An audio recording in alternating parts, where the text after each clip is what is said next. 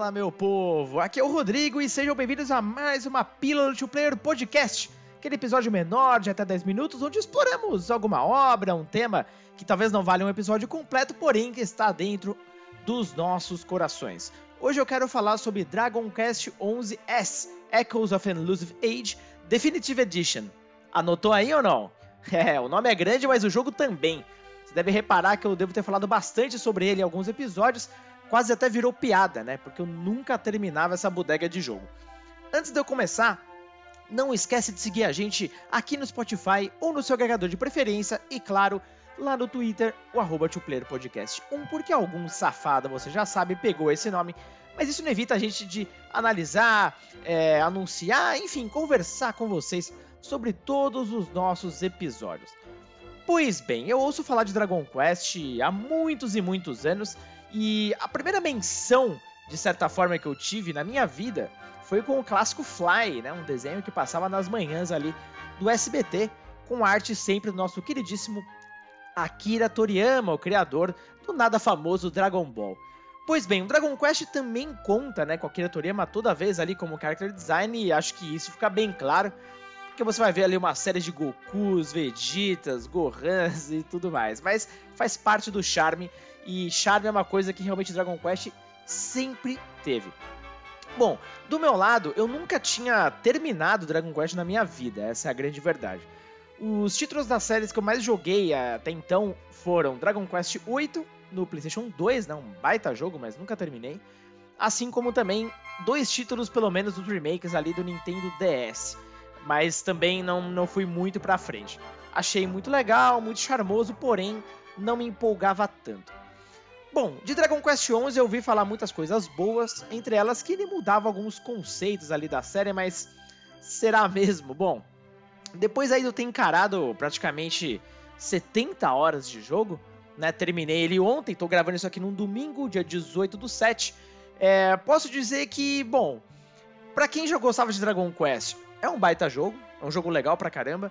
Mas, para quem ainda não curtia e que virava a cara por conta de certos conceitos, não vai mudar de ideia. Eu acho bem difícil, na verdade. Mas vamos por partes, né? Bom, no Dragon Quest XI a gente controla um personagem que, para variar, não tem nome e não tem voz. É quase como o Link da série Zelda. Entretanto, todos os outros personagens são bem desenhados e com características bem únicas. O game se passa aí no mundo de Erdrea, e mais especificamente, estamos no reino de Dundrasil, que é invadido por uma série de monstros. Né, o protagonista, no caso nós, né, uh, participamos ali de uma infantaria para deter o ataque, porém, nós quase morremos. Depois ele é encontrado né, e criado por uma mulher que mais tarde revela que ele é o tal do Luminary, que basicamente em português, uma tradução mais simples, seria como o erudita, né, aquele cara que carrega o conhecimento. Ele possui uma marca histórica que o torna um herói, assim como personagens antigos de outros jogos da série, e ele será responsável por basicamente banir o mal de todo mundo. E ele tem como missão principal chegar até a árvore de Yggdrasil, que dá vida a todo esse universo. Porém, quando ele vai até o reino uh, de Heliodor para encontrar o rei Carnelian, ele já estava com a cabeça basicamente ali muito mal influenciada e ele acha que na verdade nós é que somos responsáveis por toda a desgraça que está acontecendo e nos coloca na prisão. E é aí que você tem a chance de encontrar com o Eric, que vai ser o primeiro integrante da sua party. Depois, outros personagens são conhecidos ali, desenvolvidos ao, ao longo de toda uma trama gigantesca que envolve mundos que não necessariamente são funcionam, na verdade, como o jogo de mundo aberto que a gente conhece hoje, mas sim hubs que se conectam. Mas de qualquer forma, você tem acesso aí a uma série de cenários bem variados, bem diversos e que meio que resgatam aquela aquele feeling, né, de, de RPG antigo, da época do Super Nintendo. E bom, antiga eu acho que é a palavra certa, porque ao contrário das coisas que eu tinha lido, Dragon Quest XI pouco ou quase nada arrisca em mudar uma fórmula que já é bem batida. Uh, bom, felizmente ele pega alguns elementos do Dragon Quest IX, né, que foi lançado originalmente por Nintendo DS, onde pela primeira vez os inimigos não apareciam em batalhas aleatórias, e sim eles estavam no mapa e você podia optar por batalhar ou não. Isso já é uma mudança muito boa. Outra mudança, entre aspas, na verdade, é que quando você entra na batalha, você pode se movimentar através de um círculo, né? E você tentar sair desse círculo seria fugir da batalha. Entretanto, apesar de sugerir ali que um posicionamento pode mudar algo, não, é puramente estético, você vai andar e atacar o inimigo pelas costas, pelo lado e pela frente, dá na mesma. Não tem nenhuma mudança realmente uh, que impacte de fato o sistema de batalha, que é bem batido já. É, a única parte interessante da coisa toda são os Pep Powers, que é basicamente momentos onde, depois de certas batalhas, o personagem é, quase como invoca um Super Saiyajin da vida ali, fica mais poderoso, tanto a defesa quanto o ataque, e tem acesso aos as habilidades especiais que podem inclusive serem feitas em duplas ou até em trios, dependendo. Mas uh, fora isso, você vai encontrar um RPG japonês de turno bem tradicional, mas bem tradicional mesmo. A história também não vai muito além do que eu falei aqui no comecinho, uh, salvo alguns pontos ali que até me chocaram, inclusive de casos de morte de personagem, eu obviamente não vou dar detalhes aqui, porém eles quebram um pouco da expectativa. Mas, no geral, no, no, na grande soma das coisas, inclusive no final, é tudo muito óbvio. E vai de você se você quer realmente dedicar esse tanto de horas que eu te falei, porque é um jogo muito longo. Ele quase parece que não sabe quando terminar, né? Uh, vou te falar que duas vezes, pelo menos, eu imaginava que, putz, beleza, acho que agora vai terminar o game. E não, na primeira vez, inclusive, eu percebi que eu tava na metade da aventura e na outra parte ainda faltava pelo menos um terço da coisa toda é muito comprido. Isso sem falar também das side quests, né, que basicamente eu não fiz quase nenhuma, até porque elas são em sua maioria bem desinteressantes, aquelas quests que pegam um item aqui, pegam um item ali, derrota o inimigo lá, nada muito elaborado, né? Eu acho que hoje a gente está muito mal acostumado com alguns RPGs, principalmente ocidentais, que tratam as sidequests agora como algo do mesmo nível da quest principal. Mas não é o que acontece em Dragon Quest XI. Bom, estamos falando então da versão definitiva, né? E que ela basicamente conserta alguns problemas graves da edição original que foi lançada para Nintendo 3DS, veja bem que essa versão inclusive nunca saiu do Japão, e a versão do PS4, né, que saiu mundialmente. Qual que era o grande problema? No Japão, Dragon Quest XI tinha uma trilha sonora orquestrada. Só que a versão ocidental, por algum motivo inexplicável, pelo menos do, do, eu não conheço, a, trilha sonora vinha em MIDI, aquela qualidade de som do Mega Drive Super Nintendo, que é algo absurdo, né? Frente ao que a gente está jogando ali numa geração já que, pelo amor de Deus, né? Só que essa versão definitiva coloca a trilha sonora orquestrada de volta.